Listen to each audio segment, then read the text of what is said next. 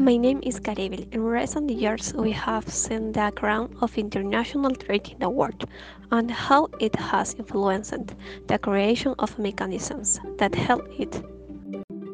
On this occasion, I will present an institution that since its inception has been the one who has intervened into creating one of the biggest controversies and trained Jesus to, to the decisions that are taken. In this case, we are talking about the WTO, World Trade Organization. It's known for being a forum for negotiation with 116 for participating members today. It has even been attributed different appeals that might or might not be correct. A clear example of this are the expression that in the case of its website such as the only thing that interests the WTO is trade. Well, it's that is the World Trade Organization. And what about poverty and the environment? This time, I will offer my point of view of the reason why the permanence of the WTO is necessary.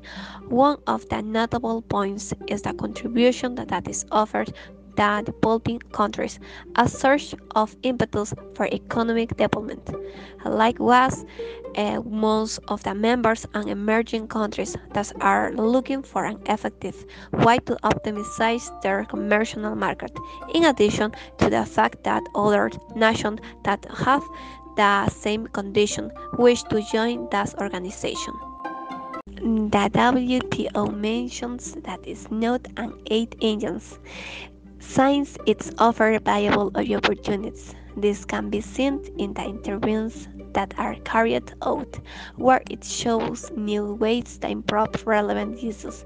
It even brings together standards that begin advanced governments, private sectors, among other stuff benefits that projects with the purpose of showing significant progress.